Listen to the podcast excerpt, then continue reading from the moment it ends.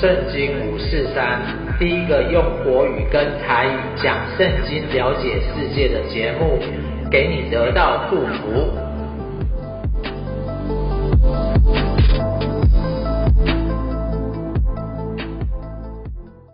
亲爱的朋友，你好，欢迎你来收听圣经五四三，先祝你新年快乐！耶、yeah，我相信大家都在放大假的时候吧。啊，二零二三年哦，真的是有非常多非常多的假，哇，有些人就从这个礼拜四放到礼拜天哦，真的是有很多假。那过年哦，大家都会讲说，有钱没钱讨个老婆好过年，所以呢，这一次呢，我们就从两个方向来讲，第一个呢是如何来结个婚啊，在第二个呢就是。如何啊，让家庭蒙福啊？所以婚姻幸福，家庭就蒙福。所以婚姻跟家庭呢，这两个是分不开的。所以我们这一次呢，就把它合成一个主题来讲。而且更重要的是，中国人其实是非常看待婚礼的。婚礼啊，是所有的仪式当中啊最繁杂的一个礼。其实最为什么他们那么如此重要婚重视婚礼呢？其实是为了传宗接代嘛，繁衍家族，让自己的家族人丁兴旺。那自从啊，嗯，欧美文化来到台湾之后啊，来到中国之后，其实啊。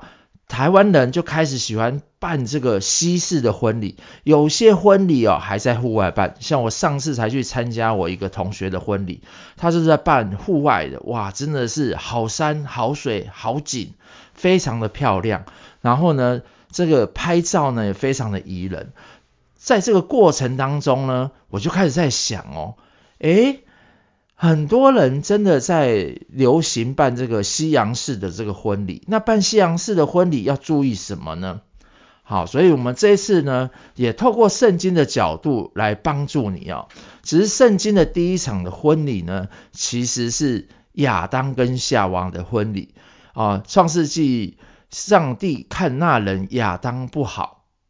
所以造了女人夏娃来帮助他，在创世纪的二章十八节，并且要在婚姻里生养众多，他是在一章的二十八节。所以上帝呢，亲自的造了男人跟女人，而且让他们两人成为一体。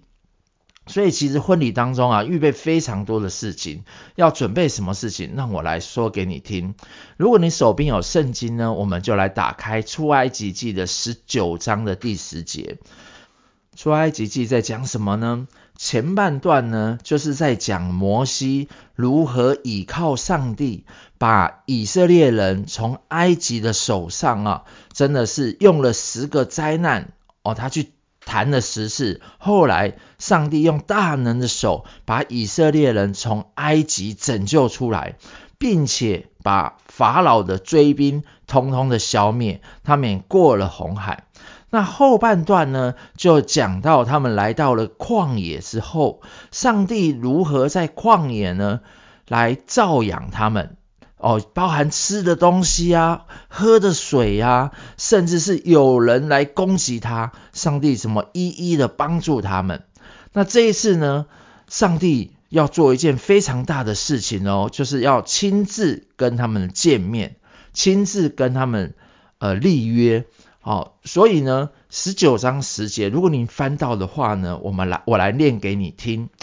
耶和华又对摩西说：“你往百姓那里去，叫他们今天、明天自洁，又叫他们洗衣服。到第三天要预备好了，因为第三天耶和华要在众百姓眼前降临在西乃山上。你要在山的四围给百姓定界限，说。”你们当谨慎，不可上山去，也不可摸山的边界。凡摸这山的，必要治死他；不可用手摸他，必用石头打死，或用箭射透。无论是人是牲畜，都不得活。到脚伸拖长的时候，他们才可到山根来。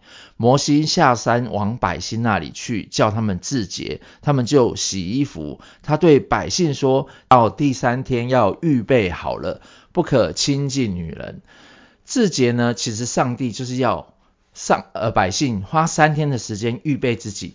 那一来呢，他们在洗衣服，而且呢不可以亲近女人，所以他们在身体跟情感上都有个预见，呃，等于说要预备自己来朝见上帝的意思。那犹太人呢，他们施洗约翰就把这个字节啊，到新约的时候，就是 说到是为人施洗悔改的洗。啊、哦，为人施洗悔改的洗。那无罪的耶稣呢，来到施洗约翰的面前，要求尽诸般的义，跟其他人一样，接受约翰的施洗。那其实这诸般的意呀、啊，就是天父为整个婚礼所预备的仪式一样。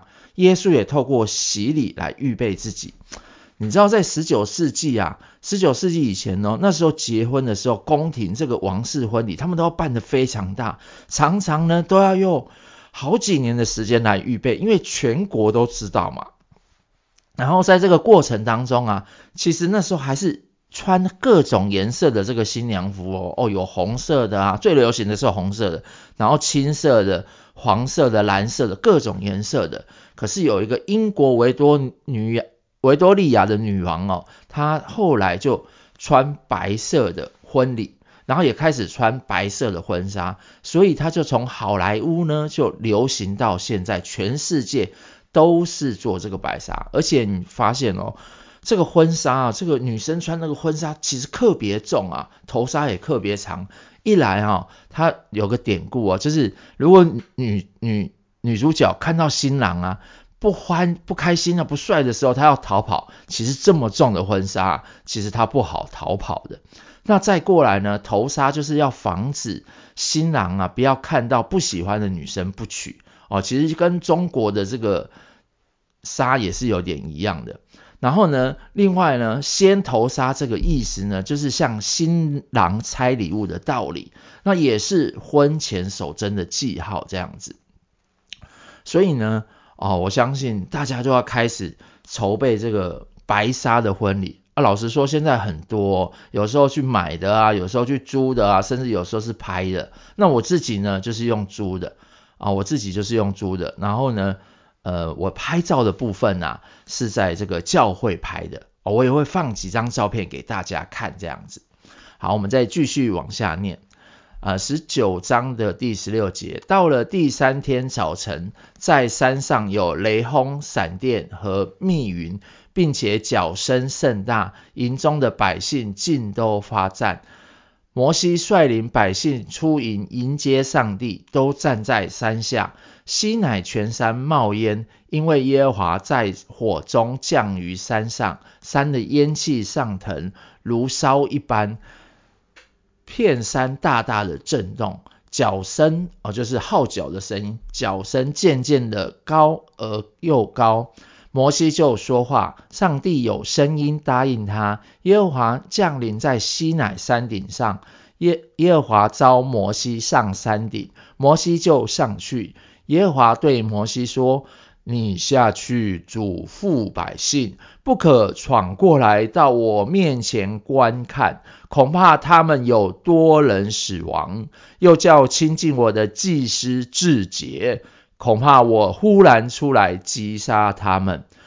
摩西对耶和华说：百姓不能上西乃山，因为你已经嘱咐我们说，要在山的世界定界限，叫山成圣。其实我们这里可以看到哦，神是圣洁的，没有玷污的，所以上山的人呐、他真的是他把所有的规定都规定好啊。有些人是在外面呐，有些人呃祭司就开始往前，然后最前面的就是有摩西这样子，所以呢，他。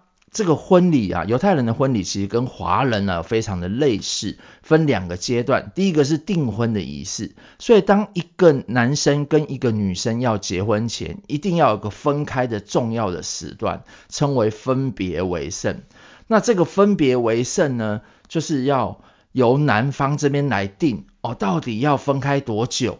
然后当女生准备好预备自己的时候，其实这个男生哦都。没有，都不知道，连这个儿子都不知道，所以他们双方这个男女都要预备，然后他的父亲才告诉这个男生说：“好，你可以去迎娶了你的太太。”所以通常啊，在迎娶的过程当中，很多时候是晚上去迎娶，而且不知道什么时候来。哦，所以耶稣也说，那个日子来的时候，其实是不知道的。哦，就像审判来的时候，那个日子什么时候来是不知道的。所以就像结婚一样，犹太人什么时候结婚，什么时候是去迎娶，其实都不知道的。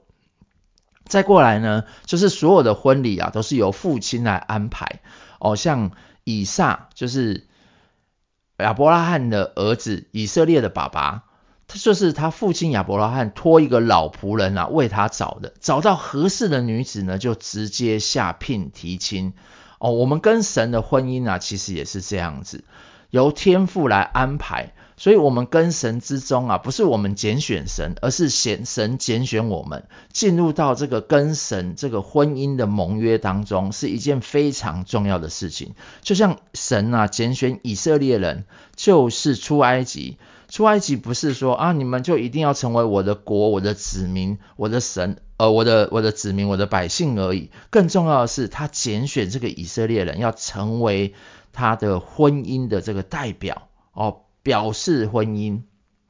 所以在新约有一个提摩太后书第二章二十一节，他说：“人若自洁，推理。”脱离卑贱的事，就必重贵重的器皿，成为圣洁，合乎主用，预备行各样的善事。你器皿是什么？器皿就是杯子嘛。你想想看，那个杯子如果没有洗干净，没有消毒，直接以前呢、用了，可能喝茶、喝咖啡啊、喝酒啊，那你都不洗，那怎么还敢拿它来用啊？所以重点呢、啊，它。杯子要洗干净，人也要自己洁净自己，不管在身体上，不管在心思意念上，都要洁净自己，脱离卑贱的事情，就是不好的事情。然后呢，就会预备行各样的善事。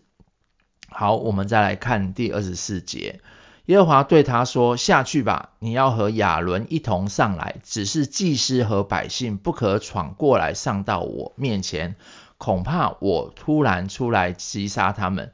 于是摩西下到百姓那里，告诉他们，上帝吩咐这一切的话说：“我是耶和华你们的上帝，曾把你从埃及地为奴之家领出来。”其实啊，传统的婚礼啊，重视这个三书六礼，要求门当户对。但是你看哦，上帝其实不看他们过去的身份，他们过去是什么？奴隶耶。好，而且呢，他再次把他们带出来，等于说他是他们的拯救者。所以你看，我要跟奴隶立约，而且呢，我要我是拯救者，我能力比较好哦，我还要跟这个没有能力的立约。所以呢，接下来就是神跟他们所立的这个誓约。十诫啊，其实是基督信仰里面啊伦理道德的基本原则，它是一个存在的、永远存在的。有永远存在的价值，普遍啊适用于全人类。那希伯来人呢，称十诫为十句话，是耶和华在这里首次吩咐以色列人这一切的话。那第一诫呢，就是除了我以外不可有别的神。第二诫，不可为自己雕刻偶像，也不可做什么形象，或是上天下地和地底下水中的百物。不可跪拜这些像，也不可侍奉他，因为我耶和华你的神是忌邪的。啊，忌邪这个字啊，只用于神。那通常呢，就是指拜偶像和犯奸淫的事。所以神是很讨厌这些事情的。你想他是圣洁的嘛，所以他很不喜欢这样子。就像我们在婚姻一样啊，对不对？婚姻当中啊，你到底立了什么比你太太更重要？是小三？还是电玩，还是追剧哦？你的另外一半如果比你的这个父派呃老公或是先生更重要，其实这很像有时候不是很好。当然不是说不能玩呐、只是说要节制。但是小三是千万不能玩哦，是我说的是电玩啊、追剧这些东西，最重要还是要以另外一半为主嘛。所以上帝也是这样子啊，上帝他希望人跟他在一起，就是有一个美好的关系，而他这个关系呢，是你不要。随便帮我做一个形象嘛，不管上天下海的水里面，这个不是我，这个就是动物啊。当然你不可以磕人啊，为什么？因为人就是人，神就是神，人跟神是不一样的。就像如果拿动物跟人比，当然这也是不一样的啊。因为人有智慧多了，动物怎么可以跟人比呢？好，恨我的，我必追讨他的罪，自父及子，直到三四代。爱我守我诫命的，我必向他们发慈爱，直到千代。哦，所以你这里看到了上帝的这个恨我跟爱我，恨他，他会追讨，上帝会追讨他的罪，然后直到三四代。然后呢，爱他守上帝诫命的，他必向他们发慈爱，直到千代。哇，千千代，万万代啊！所以我们看到很多历代的君王哦，他们其实如果真的是。爱上帝的，遵行上帝的诫命，像我那之前有举例这个英国女皇那一集，哇，真的是她是得众民的爱戴，而且你看他们这个王室婚姻，一直到现在都还，虽然他们现在吵的真的是乱七八糟，可是我告诉你哦，后面我都讲哦，为到底这件事情谁对谁错，我告诉你，你光听到后面，光听我说你就知道了。好，第三诫，不可妄称耶和华你上帝的名，因为妄称耶和华名的，耶和华不以以他为无罪，就是不能随便讲说，哎呦，我就是上帝呀，啊，你也是神啊，我也是神啊，或是说，哦，我是代替上帝做事情啊，都不行哦，这个都不行。第四戒，当纪念安息日，守为圣日，六日要。劳碌做你一切的工，但第七日是向耶和华你上帝当守的安息日。这一日，你和你的儿女、仆婢、牲畜，并你城里寄居的客旅，无论何工都不可做，因为六日之内，耶和华造天地海和其中的万物，第七日便安息，所以耶和华赐福与与安息日定为圣日。犹太人哦，他们是在。礼拜五的傍晚到礼拜六的傍晚是安息日。那这安息日呢，他们会做三件事情。第一件事情就是一定跟家人吃饭。第二件事情，他们一定是上会堂。第三件事情，他们就是不准做工。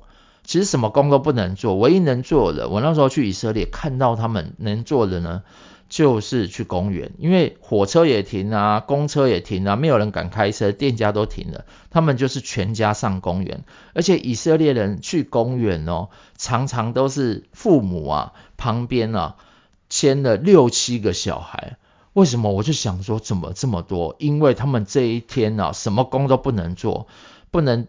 只能做的一个工，就是除了吃饭之外，大概就是那个那个，所以他们的小孩啊，真的非常非常的多，所以上帝真的是赐福于这一天啊，所以呢，我自己跟太太，我们从以色列回来之后，我知道我们台湾人真的是太忙了，但是我也跟我太太说哈，我们有个安息夜。啊、就是这个夜晚呢，我们也不要追剧，我们就是在这个当中啊，来聊聊上帝在我们这个礼拜发生了什么事情啊。有时候我们就是聊天，有时候就是读圣经，然后有时候呢，我们就是祷告。那这一个晚上啊，是属于我们，也是属于我们跟上帝的时间，这样子。好，第五诫，当孝敬父母，使你在使你的日子在耶和华你上帝所赐的地上得以长久。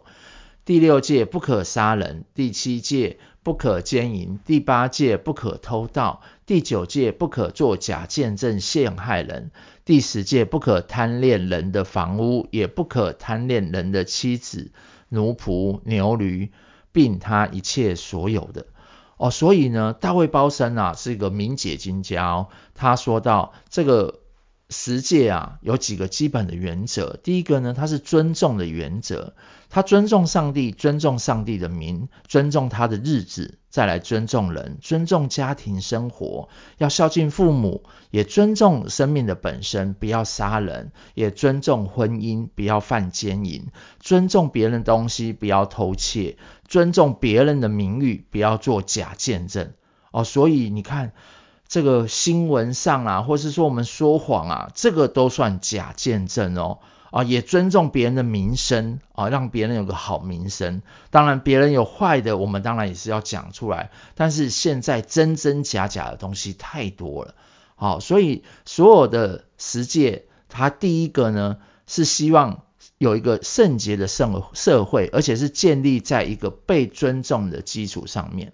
第二个呢，就是责任，因为我们从小被灌输了一些心理学或者一些社会的观念，以为人不必为自己的行为负责，甚至会有人讲说：“哎呀，这个我的我现在会这样做，是因为基因啊，我的父亲啊，我的祖父这样子。”那其实呢，基因原罪是透过基因传给后代，但是有些人特别坏，不是因为基因不对哦，哦。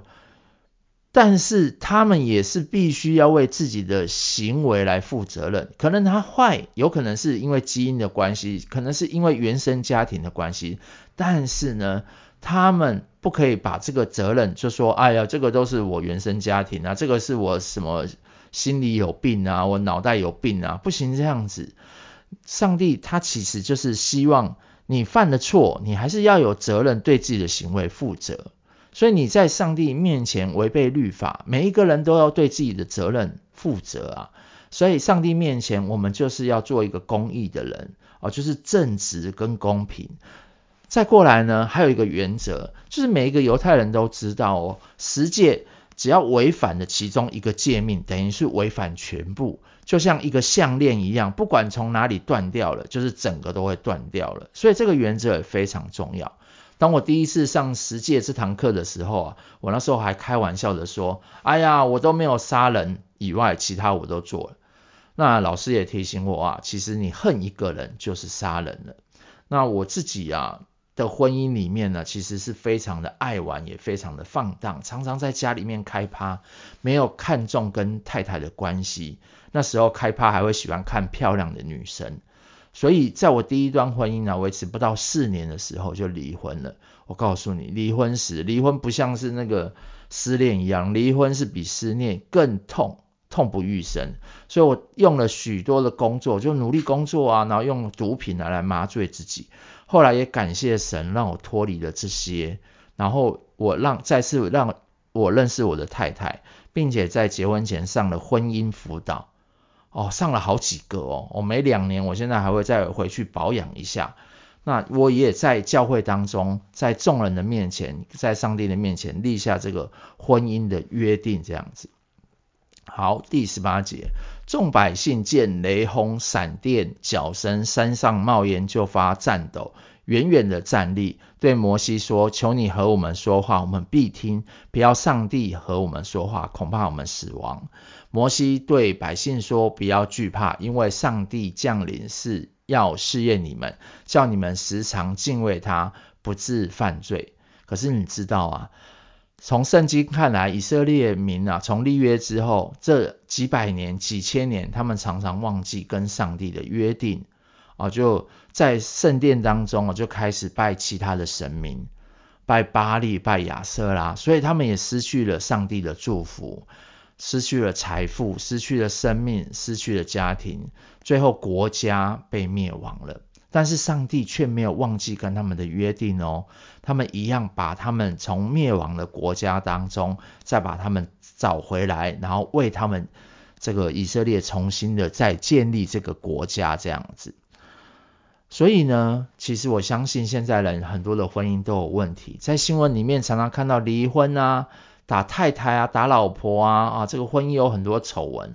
台湾呢，就变成全世界离婚率第二高的国家，平均每两对就有一对离婚。我的十个好朋友当中啊，有六七个都结过婚，但是我们的离婚率也非常高诶。啊，整有五六对都离婚，有些还再婚，像我就是再婚的。其实婚姻美不美满啊，不是以婚礼为主啊。你知道婚礼当然很重要，但是告诉要告诉我们，你这么用心的来办婚礼，更要用心的来经营婚姻。而结完婚之后的保养更是重要。像我自己，呃，如果吵架的话呢，我就会唱《爱的真谛》，看看到底是谁犯的错，犯错了就赶快去认罪啊，说对不起。然后改变自己的行为。那如果有些真的改不来了，很痛苦的，就想想耶稣是怎么为我们上十字架的。然后呢，再过来，每一次呢，因为基督教的婚礼真的是很多，所以我们常常参加弟兄姐妹婚礼的时候，就是再一次我就提醒自己，我是如何在上帝的面前立下这个约定的。因为上帝也说，神配合的人不可以分开。那个人代表是谁？有时候是旁边的人，有时候是小三，更重要的是，有时候是自己哦，自己想要离开这一段婚姻。所以我有个牧师就跟我说，说以后不管太太做了什么样的事情，你都要爱她爱到底；而先生不管未来做什么样的事情，你都要顺服他，你都要尊重他。所以在这个过程当中啊，我跟我太太这几年的结婚下来，我们也是尽力维持在一个好的关系跟好的婚姻。呃，维持好的婚姻之后呢，其实我的母亲哦、她的岳父岳母看到我们常常这样子啊聚在一起，真的是感情上非常的好，他们也非常的放心。你的婚姻蒙上帝的祝福，你的家庭自然就会蒙福，而你的家庭蒙福，你就开始对你的周遭就会有一些好的影响力，而上帝就会成为你们当中这个圣经呢，就成为我们家里面的家规。真的有什么事情，我们就照着上帝的方法来解决。上帝是公义的嘛，是公平的，所以他一定知道是谁对谁错，但他也是爱，帮助我们再一次来到当中。那当然呢，我们在人世间过完啊这个婚姻的日子，当我们到天上去的时候，我们还要有一场羔羊羔羊的婚宴。上帝在天上为预备我们跟他有一个婚礼，如同这个以色列人在。西乃山这边有一个婚礼一样，在天上也有一个我们跟他的婚礼，因为这是神跟人立约一个最美的约定，所以我们一起来领受从天上来的祝福。亲爱的上帝，我知道在新的一年当中啊，有些人刚结婚，甚至有些人啊，他们步入红毯一段时间了。主啊，求你祝福他们。哦，主啊，真的是。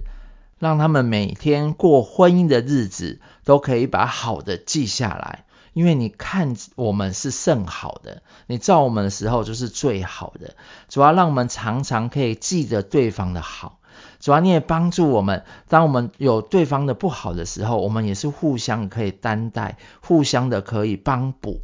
主你自己也帮助我们，主要有些人。的家庭是非常的破碎的，非常的不堪的。我奉耶稣基督的名，主啊，咒诅要从这个时候离开，祝福要临到他们的家族当中，临到他们的家庭当中。他们在家里面要产生更多的爱，他们更多的有爱的语言在里面。那你也帮助我们在这个过程当中，主啊，你自己让我们可以更认识你，就如同你这次透过十诫来帮助以色列人。有一个爱神爱人的约定在当中，你也帮助我们，真的在我们整个生活里面，我们也可以来认真的看待我们的信仰生活，然后也爱我们周遭的人，只要不要去爱小三就好了，也不要爱小王就可以了。主啊，求你自己来帮助我们，让我们走在你的祝福里，也在新的一年祝福新的呃听众朋友们。真的有上帝的祝福在你的里面，你的心愿也是照着上帝的计划而行。我相信一定心想事成。谢谢耶稣，听我们的祷告，祷告奉耶稣的名，阿门。我们今天的节目就到这里喽。如果你喜欢今天的节目，可以帮我们分享给一个听众朋友。好，祝你新年快乐。那我们下礼拜见喽，拜拜。